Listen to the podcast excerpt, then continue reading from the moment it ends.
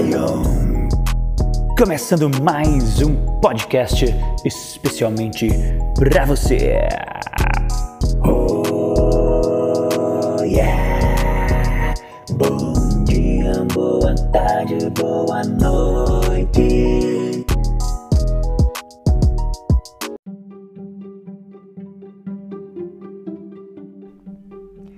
E buenos dias, meus amigos! Começando mais um Pod Lion aqui, o seu podcast de criatividade e paternidade. Lembrando que nessa primeira temporada, gente, eu estou fazendo aqui a leitura compartilhada com vocês do livro 20 Regras de Ouro para Educar Filhos e Alunos. Então, atenção vocês, papais, mamães, que estão querendo aí aprender um pouquinho mais a entender esse planeta emoção, como Augusto Fury trata aqui no livro, né? O planeta emoção é um planeta que a gente tem que aprender a gerir, nós temos que aprender a ser piloto dessa aeronave mental aí e aprender a gerir nossas emoções. Então esse é um livro que fala que é para educar filhos e alunos, mas que eu, eu acredito que ele é muito mais um livro para educar a gente mesmo, educar os pais, para com essa educação, como eu já falei várias vezes, aí sim os nossos filhos vão acabar aprendendo por exemplo, na é verdade, que é para mim a melhor forma de aprendizado, é aquela que é por exemplo, né? Então nós estamos aqui no capítulo 13 do livro 20 regras de ouro para educar filhos e alunos, livro de Augusto Cury. E esse capítulo 13 fala assim: sucessores ou herdeiros, o que você está formando, né? É isso que a gente vai ler agora e é a 19 regra de ouro. Transferir o capital das experiências, dar o que o dinheiro não pode comprar. Essa é a décima regra de ouro, ou décima nona regra de ouro. Estamos aí na penúltima regra, estamos para acabar o livro. Décima nona regra de ouro, anota aí. Transferir o capital das experiências, dar o que o dinheiro não pode comprar. E essa é a décima nona regra de ouro. E vamos à leitura, mas antes, não esquece de me seguir nas redes sociais. Meu Instagram é @lionmoura e eu tenho um canal no YouTube também que tem vídeos todos os dias, daily vlog lá, segue lá. Por sinal, saiu o vídeo hoje lá. Segue lá, é Lion Nathan no YouTube, tá bom? Lion Nathan. E antes de começar, também queria mandar um beijo para o meu amor que está aqui amamentando a nossa filhotinha aqui do meu lado. Beijão, meu amor. Imagina, meu Deus. Bem, gente, vamos lá para essa leitura. Vamos, vamos que vamos. Capítulo Capítulo 13 Sucessores ou herdeiros? O que você está formando? Décima nona regra de ouro: transferir o capital das experiências, dar o que o dinheiro não pode comprar. Há diferenças de poder entre as ferramentas de ouro que contribuem para formar mentes livres, emocionalmente saudáveis, criativas, ousadas, resilientes. Se fosse elencar em ordem de grandeza, a transferência do capital das experiências estaria no topo. Transferir o aporte das experiências de um ser humano para outro não é só exercer a arte de dialogar com generosidade, altruísmo, acolhimento, mas dar o melhor de todos os capitais, um tesouro que dinheiro algum pode comprar. Escrevi o livro Pais Inteligentes Formam Sucessores e não Herdeiros. Sucessores pensam a médio e longo prazo, herdeiros são imediatistas. Sucessores se curvam em agradecimento aos seus educadores, enquanto herdeiros reclamam de tudo e de todos. Sucessores elaboram suas experiências, constroem o seu legado, ainda que a partir dos seus pais, enquanto herdeiros são super protegidos, vivem na sombra de seus pais, não constroem sua própria história. Qual o segredo na formação de sucessores ou herdeiros? A transferência do capital das experiências. Reis intelectuais, celebridades, empresários e líderes sociais normalmente falham na formação de sucessores. Sucessores ou herdeiros, o que você está formando? Vamos entender melhor esse processo. Aí entramos em outro item aqui que é instinto e preservação de nossos filhos. Antes de entrar na camada mais profunda da mente humana em relação à transferência do capital das experiências, precisamos entender a transferência do capital instintivo, o instinto é um capital importante, embora menos nobre do que o universo das experiências de vida. Um pássaro frágil pode atacar uma poderosa águia que se aproximar de sua ninhada. Coloca em risco sua vida para protegê-la. Pequenas aves são investidas de uma coragem ímpar diante de ávidos predadores prestes a atacar seus filhotes. Enfrentam tucanos que têm bicos cem vezes maior e mais cortantes que os delas. O instinto de preservação da espécie é surpreendente. As galinhas são fóbicas, fogem de todos, mas do dia para a noite, ao eclodir seus ovos e enxergar seus pintinhos, seu cérebro mergulha nas águas da coragem. Bloqueando sua pequenez, reagem como gigantes diante de quem as ameaça. O instinto de preservação torna pequenos animais verdadeiros heróis. E por falar em heróis, quem em nossa espécie teria coragem de enfrentar os grandes felinos? Um trabalhador rural me disse certa vez que seus cabelos ficaram ariçados quando, montado num cavalo, uma onça passou por ele. Dizem que ao ouvir um rugido de um leão à noite nas savanas africanas, os caminhantes congelam suas emoções. O medo de predadores sempre assombrou a mente humana. Mas o que é paradoxal é que somos especialistas em criar nossos predadores. Quando não temos problema, nós os confeccionamos. Fantasmas, vampiros, bruxas, assombrações. A imaginação humana é fértil para se auto-sabotar. Guerreiros enfrentam metralhadoras, mas fogem como meninos diante dos predadores existentes nos porões de suas mentes. Muitas mulheres são supersticiosas, acreditam até em horóscopos, em destino, sem saber que frequentemente o destino não é inevitável, mas uma questão de escolha. Mas as mulheres são mais fortes que os homens em muitos aspectos. Se doam mais, se preocupam mais com a dor dos outros, não desistem com facilidade de quem as decepciona, são mais éticas, cometem menos crimes hediondos. Quando dão à luz, ninguém é mais forte do que as mulheres. Não medem as consequências para proteger sua prole. Repare nessa história. Lana não era uma mulher grande, não era uma guerreira nem caçadora, mas uma delicada colhedora de frutas. Morava no interior do Congo. Certa vez, fazendo a coleta no meio da floresta, subitamente ouviu um grito horripilante: Leão, leão! Um faminto leão entrara na sua pequena aldeia. Era um devorador de homens. Desesperados, todos fugiram aos gritos, quase sem fôlego. Lana tinha de ficar na floresta. Subir em uma árvore era sua chance de permanecer viva. Mas como? Seu pequeno filho Kunta, de um ano e meio, estava numa das cabanas. Em lágrimas, Lana bradou: Kunta! Kunta! E sem hesitar, correu em direção contrária a todos. Foge, foge, Lana! Ouviu de alguns. Um guerreiro a pegou pelo braço e a advertiu: Está louca, mulher? Um enorme leão assassino entrou na aldeia. Ela só conseguiu dizer: Meu filho. Desesperado, ele fugiu, enquanto ela era investida de uma coragem única. Nada e ninguém deteria seu instinto materno. Morreria com seu filho. Ao se aproximar da aldeia, as imagens de seu bebê brilhavam nos recônditos de sua mente. Talvez ainda estivesse vivo. Correu e rapidamente chegou à aldeia e, por incrível que pareça, chegou nos instantes finais da história de contar. Seu pequeno filho brincava inocentemente no caminho empoeirado entre as palhoças. O leão estava numa posição fatal, prestes a atacá-lo. Era melhor fugir. A fera de mais de 200 quilos destroçaria a mulher de 50 quilos. Mas Lana não teve dúvidas. Pegou um pedaço de pau e, gritando desesperadamente, atacou o leão aos brados. Para espanto da biologia, o leão, pego de surpresa, abalou-se seu cérebro interpretou que corria altíssimo risco diante da pequena grande mulher. Assustado, bateu em retirada. Foi assim que uma frágil mulher sobre os alicerces do instinto materno enfrentou um leão que guerreiros não conseguiram enfrentar.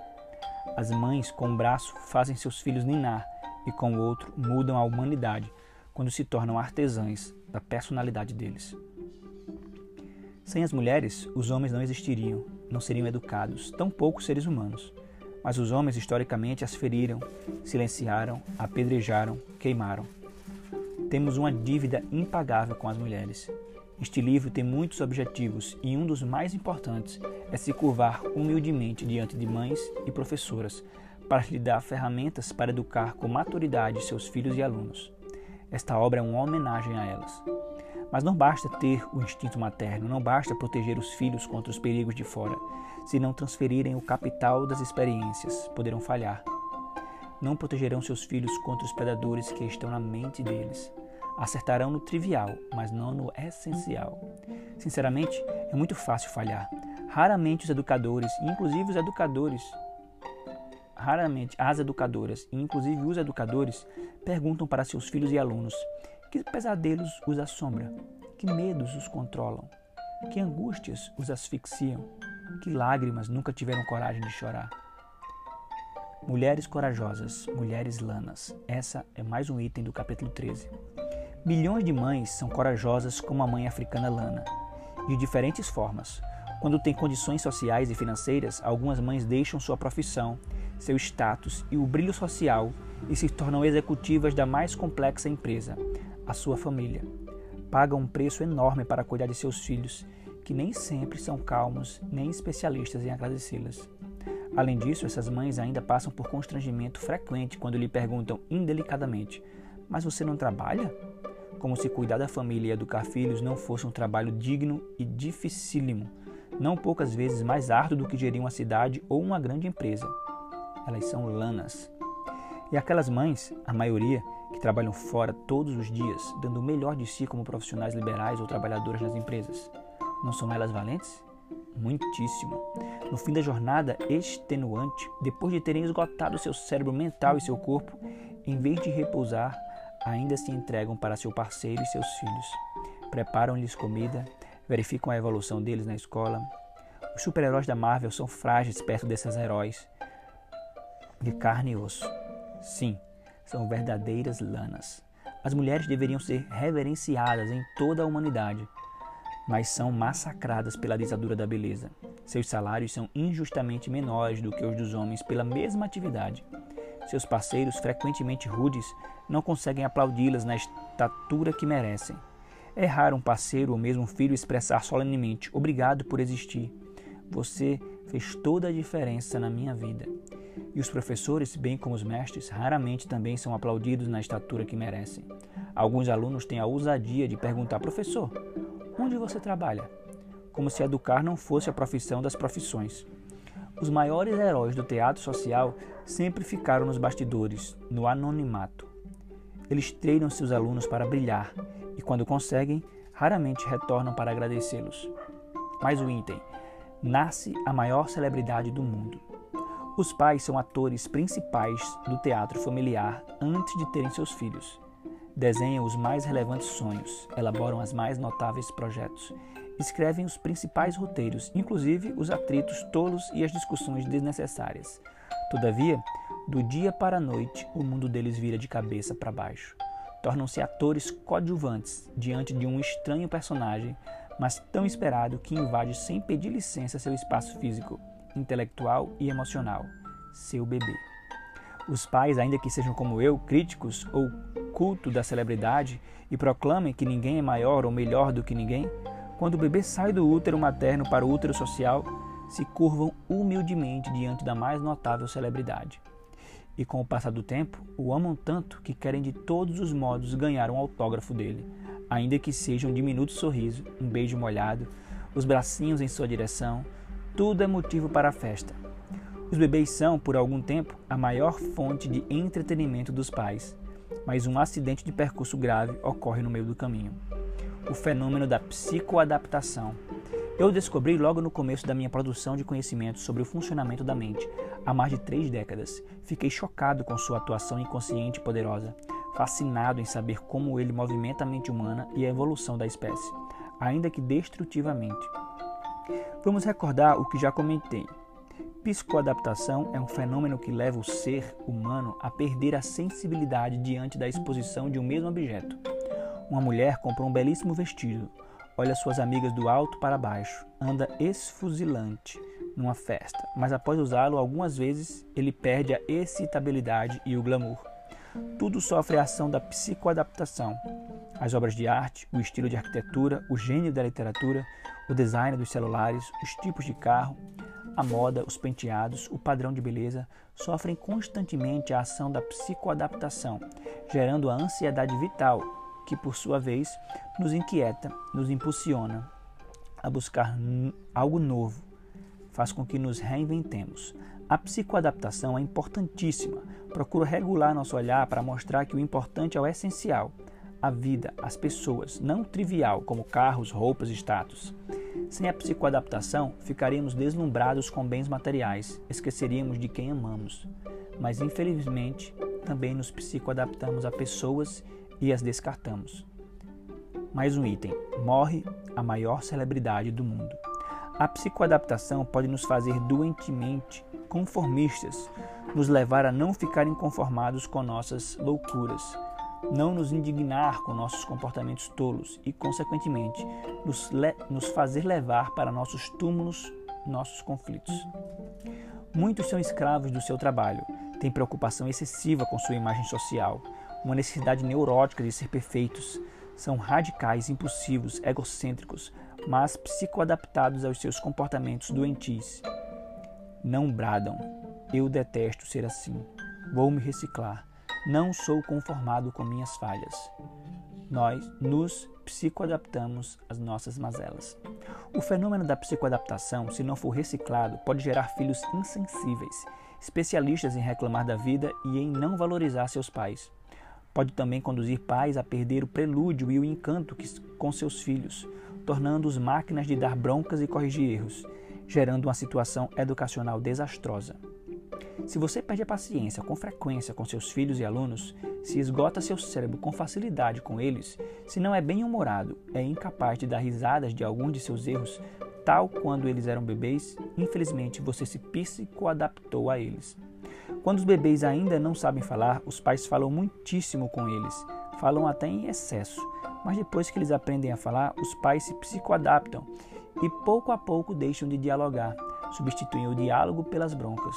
Quando os bebês raramente dão atenção aos seus pais, estes usam de todas as estratégias para conseguir um beijo ou um pequeno abraço.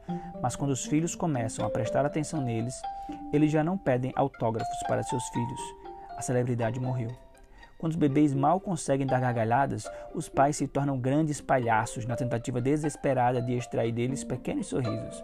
Mas quando eles aprendem a sorrir, os palhaços desaparecem, surgem os críticos. O bebê, ao nascer, se torna a maior celebridade do mundo, cativa a atenção dos adultos, inclusive dos estranhos. Todos querem tocá-lo, tirar fotos, mas os anos passam e pouco a pouco o fenômeno da psicoadaptação faz com que ele perca o brilho, até se tornar uma celebridade em declínio. Os anos avançam e a celebridade vai decaindo a níveis sórdidos. Quando é um pré-adolescente, se torna chato, irritante, inoportuno, inquieto. Quando se torna um adolescente, já é um completo anônimo. Embora haja exceções, o fenômeno da psicoadaptação faz com que a maior celebridade do mundo, a criança, pouco a pouco perca a importância para a maioria dos educadores e para a humanidade, ainda que jurem que não. Lembro-me de um vídeo muito interessante no qual havia uma pergunta fatal para os pais. Se pudessem jantar com qualquer pessoa que desejassem, com quem jantariam? Alegres, os pais responderam o nome de diversas celebridades. Então fizeram a mesma pergunta para seus filhos pequenos. Eles não tiveram dúvidas com os meus pais. Os pais normalmente perdem seus filhos dos 4 anos até a pré-adolescência. E por quê? porque se psicoadaptaram a eles. Em destaque, perderam a sensibilidade para dar o que o dinheiro não pode comprar. Não sabem encantá-los, seduzi-los, envolvê-los, fasciná-los, construir pontes, dar risadas de alguns de seus erros. É muito mais fácil dar presentes para compensar a inquietação de uma celebridade em franco processo de declínio. É o que milhões de pais fazem. Reitero: há muitas formas de mostrar que nossos filhos estão em decadência para nós ser impaciente, intolerante aos seus comportamentos, ficar apontando falhas, elevar o tom de voz, ser manual de regras são apenas algumas delas. A superproteção é outra forma de descartar uma criança. A supervalorização não é dar a ela uma importância saudável, é ser manipulado por ela. Não se despreza filhos e alunos apenas quando os coloca na periferia da nossa história, mas também debaixo de nossa sombra, impedindo-os de terem brilho próprio. Transferir o capital das experiências é a forma mais solene de continuar a valorizar nossos filhos e alunos, de irrigar sua maturidade, de nutri-los nos solos de nossa biografia emocional. O capítulo das experiências, a mais excelente forma de educar. Isso aqui é mais um item. O capítulo das experiências, a mais excelente forma de educar. Os pais se fadigam dia e noite, trabalham por décadas para dar suporte para a sobrevivência dos filhos. Alguns pagam a mensalidade da escola, compram livros, roupas, tênis, aparelhos digitais. Quando podem, pagam para que aprendam um segundo idioma, visitem outros países, conheçam parques temáticos. Mas de todos os presentes que os pais podem dar, nada se compara ao capital das suas experiências. Transferir os capítulos mais importantes de nossa biografia é a mais excelente forma de educar. Mas eu tenho muitos erros. Um educador poderia dizer: Relatá-los é uma forma excelente de formar sábios. Os inteligentes aprendem com seus erros, enquanto os sábios aprendem com os erros dos outros. Deixe seus filhos e alunos aprenderem com seus erros. Muitos jovens quebram a cara, passam por riscos altíssimos por não elaborarem suas experiências a partir da experiência dos seus educadores. Mas eu chorei muito, tive uma história muito triste. Alguns pais poderiam falar isso. Isso enriquece seu capital. Se você passou por muitos sofrimentos, contar sobre suas dores, suas crises, suas dificuldades é uma forma notável de levar os jovens a entender que não há céu azul sem tempestades, nem caminho sem acidentes. Cedo ou tarde eles vão chorar. Debater sobre nossas lágrimas pode prepará-los para chorar as deles. Não silencie o capital das suas experiências. Ele vale mais do que todo o ouro do mundo. A tolerância, o altruísmo, a compaixão, a ousadia, a resiliência, a superação da timidez, tudo isso não se aprende com a carga genética, nem na condição de espectador passivo do conhecimento, mas com a transferência dos exemplos. Se você tem medo das suas lágrimas, você não entende o que é gestão da emoção. Se tem vergonha dos seus fracassos, não entende o processo de formação de pensadores. Os filhos admiram super-heróis, mas clamam por admirar vocês, os heróis reais, que respiram, tropeçam, caem, mas se levantam. Uma das minhas maiores preocupações como pai era transferir o capital da minha biografia para minhas filhas, a Camila, a Carolina e a Cláudia. Muitos me consideram o autor mais lido do país há quase duas décadas. Alegaram-se que universidades usam minhas obras e teses apliquem minha teoria, mas meu sucesso poderia ser um problema na educação das minhas filhas. Tinha plena consciência disso. Queria formar sucessoras e não herdeiras. Para não educá-las debaixo do meu sucesso, lhes contei de múltiplas formas meus fracassos, meus fracassos, as insônias que tive, as angústias que enfrentei, as perdas que sofri. Não choro com facilidade, mas muitas vezes reuni minhas meninas para falar das lágrimas que nunca encenei no teatro de meu rosto. Queria que elas aprendessem a chorar as delas, sem medo ou vergonha. Não contava com drama, mas ensinando que é possível escrever os capítulos mais notáveis de nossa biografia nos dias mais tristes de nossa história. Elas amavam minhas aventuras. Ninguém muda ninguém, mas podemos conduzir nossos educadores a eles mesmos se reciclarem, se reinventarem, conquistarem características de personalidades sólidas e inteligentes por meio de nossas experiências. O grande segredo é irrigar o território da emoção de quem amamos para produzir janelas light, de modo a nutrir o eu para ser gestor da mente, autônomo, seguro, sonhador, disciplinado. Não há sucesso sem alguns fracassos na jornada, nem aplausos sem vaias no processo, nem êxito sem crises no caminho. Mas alguns pais cartesianos poderiam argumentar temerosos: se eu falar sobre minhas perdas e frustrações, vou perder minha autoridade. Talvez perca o autoritarismo, mas não a autoridade. Talvez não forme mentes tímidas e serviçais, mas filhos que debatam com segurança suas ideias, pois terão opiniões próprias. Minhas filhas argumentam comigo de, de igual para igual. Às vezes acho que são petulentes, mas em seguida dou risada. Elas são autônomas e ao mesmo tempo apaixonadas pela vida e por mim. Falar dos dias mais dramáticos, pelo menos do que é possível ser contado para nossos filhos, ensina a eles uma das maiores lições da gestão da emoção. Ninguém é digno do pódio se não usar seus fracassos para alcançá-lo. As principais janelas Light duplo P que são saudáveis e estruturantes da personalidade, deveriam vir principalmente da transferência do capital das experiências dos educadores, mesclando-se com as experiências dos educandos. Por isso, os professores deveriam deixar de ser racionalistas e falar pelo menos cinco minutos por semana de um capítulo de sua história. Os pais são verdadeiramente ricos, ainda que morem em lugares pobres, se conseguirem transferir alguns textos da sua biografia para inspirar seus filhos a escrever a deles. Os pais são verdadeiramente pobres, ainda que morem em casas caríssimas e aparentemente finíssimas, se falharem em transferir o capital de suas experiências. É preciso desenvolver estratégias para conquistar o território da emoção dos filhos, ainda que sejam ansiosos, alienados, indiferentes, teimosos, autoritários, consumistas. Você está disposto? Sob o ângulo da gestão da emoção, até nossas loucuras podem ser uma fonte para ensinar a serenidade, dependendo da pedagogia da sabedoria. Filhos e alunos precisam desesperadamente de pais e professores humanos, pois só um ser humano pode formar outro. Mas nunca agimos tanto como deuses, escondendo nossas fragilidades e dificuldades atrás de nossas máscaras sociais. Bem, gente, terminamos aqui o capítulo 13, que se tratava da 19 regra de ouro.